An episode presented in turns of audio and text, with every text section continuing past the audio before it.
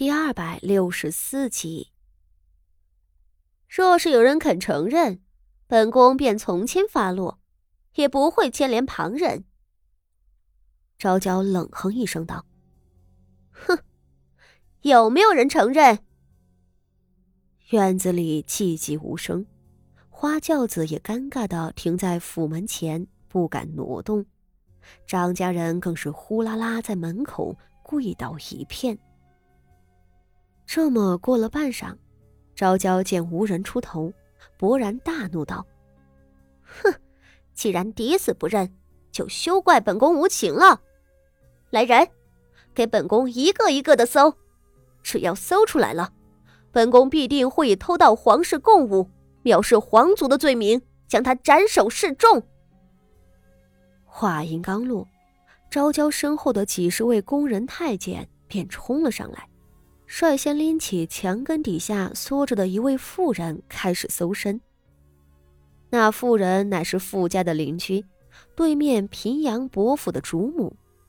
作为第一个倒霉蛋，她吓得嚎啕大哭起来。而旁侧的几位夫人、奶奶们，都被宫女们扭住了胳膊，开始搜。谁也没料到，这喜宴会变成搜身的闹剧。搜身和搜屋子一样，历来是一种大失颜面的经历。被当成是贼对待，这本身就是一种侮辱。可以想象，今日之事会让所有的宾客们都恨上昭娇公主，也连带着恨上了东道主傅家。傅老夫人和傅守仁两个神情焦灼惶恐。想要开口阻止，却不敢。小院里很快充斥着众人的哭叫声和求饶声。自然是没有人胆敢反抗。虽然那些宫女们毫不客气的将大家外头的衣裳都扒了，头上戴的首饰也全扯了下来了。被搜过的人形容狼狈，好在因着自己身上什么都没搜出来。而大松一口气。和昭娇公主同坐的傅锦仪几人，都是身份高的，倒是还没有轮上。只是几位小姐的脸上难掩羞愤之色。傅锦仪跪在贵女们当中，唇角紧紧咬着。只是下一瞬，突的一个念头从脑中划过。昭娇的夜明珠被偷了，为了找到夜明珠，将所有的宾客都扭起来搜身。他早就知道昭娇公主来者不善，只是他一直不能明白对方的目的。不过现在，昭娇想要做什么呢？到底是谁偷了夜明珠？不，或许并非是被偷的。而是早就算计好的。那么，夜明珠会在谁的身上？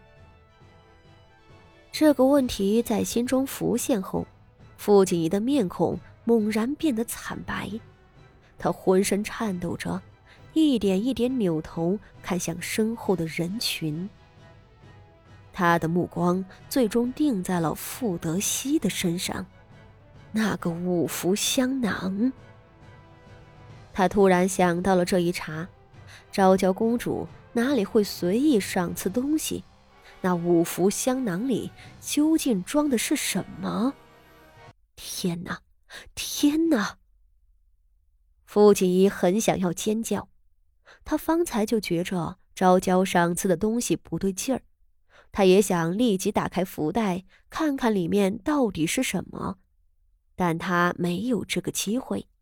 他不得不坐在昭娇公主的身侧服侍。傅锦仪几乎能够肯定昭娇的目的了，虽然只是个猜测，但是傅德熙绝不可以有失。他咬着牙，半晌哆哆嗦嗦的抬头，看向傅德熙身侧的韩香，张着嘴无声的对他说了一个字，这个字。令韩香浑身发软。傅锦仪见对方吓傻了，急急的重复着，期望韩香不要在这个时候掉链子。好在，那韩香是个最忠心的，拼死咬了一咬牙，对着傅锦仪点了头。下一瞬，他一手拉着跪着的傅德熙，朝后门飞奔而去。不错，傅锦仪方才说的这个字，就是逃。傅锦仪眼瞧着傅德熙趁乱逃出院门，而昭娇公主身下的宫女们堪堪才反应过来，他们惊愕的看着两个逃跑的身影，大声道：“啊，有人逃跑了！有人逃跑了！”而那昭娇公主也是刚回过神。一瞧，那傅德熙竟然敢脚底抹油溜掉，震惊之余也怒不可遏，喝道：“那是，那是傅家的大公子，还不快给抓回来！本宫的夜明珠丢了，他竟还敢跑！哼，本宫瞧着，他一定是那偷盗的贼！”公主殿下。傅锦仪在下一瞬就扑到了昭娇脚下，他早有准备，磕头道：“公主请息怒啊，臣女的兄长是个痴儿，平日里随意乱跑也是常事，他怎么会是偷盗的贼呢？”说着朝四周道：“大家方才也都听见了，臣女的兄长并非正常人，他做出什么不合时宜的举动。”也不是很奇怪吧，公主，您先前不是说过，让兄长不需要多礼吗？您怜悯他，就不要追究他的罪过了吧。那昭娇公主眼看着傅锦仪一双嘴皮上下翻飞，心里早气的血液上涌，她狠狠的哼了一声，道：“哼，哦，以荣安县主所说。”这痴儿就不会偷东西了？哼，这可不一定。既然公主笃定如此，那么就由臣女将兄长追回吧。傅锦衣随即站了起来，道：“兄长发起疯来，谁都不认，只听臣女的话。臣女这就去帮着公主将兄长带回来，任凭公主搜身。”他说着，竟冲出了人群。朝那院门奔去，傅锦衣兄妹一同逃走，这个场景几乎令昭娇公主气晕过去。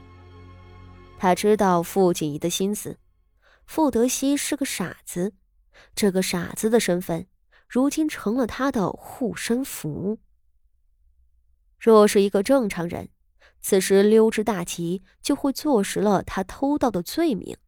但傅德熙是个傻子啊！傻子做出来的事情能按照常理去推论吗？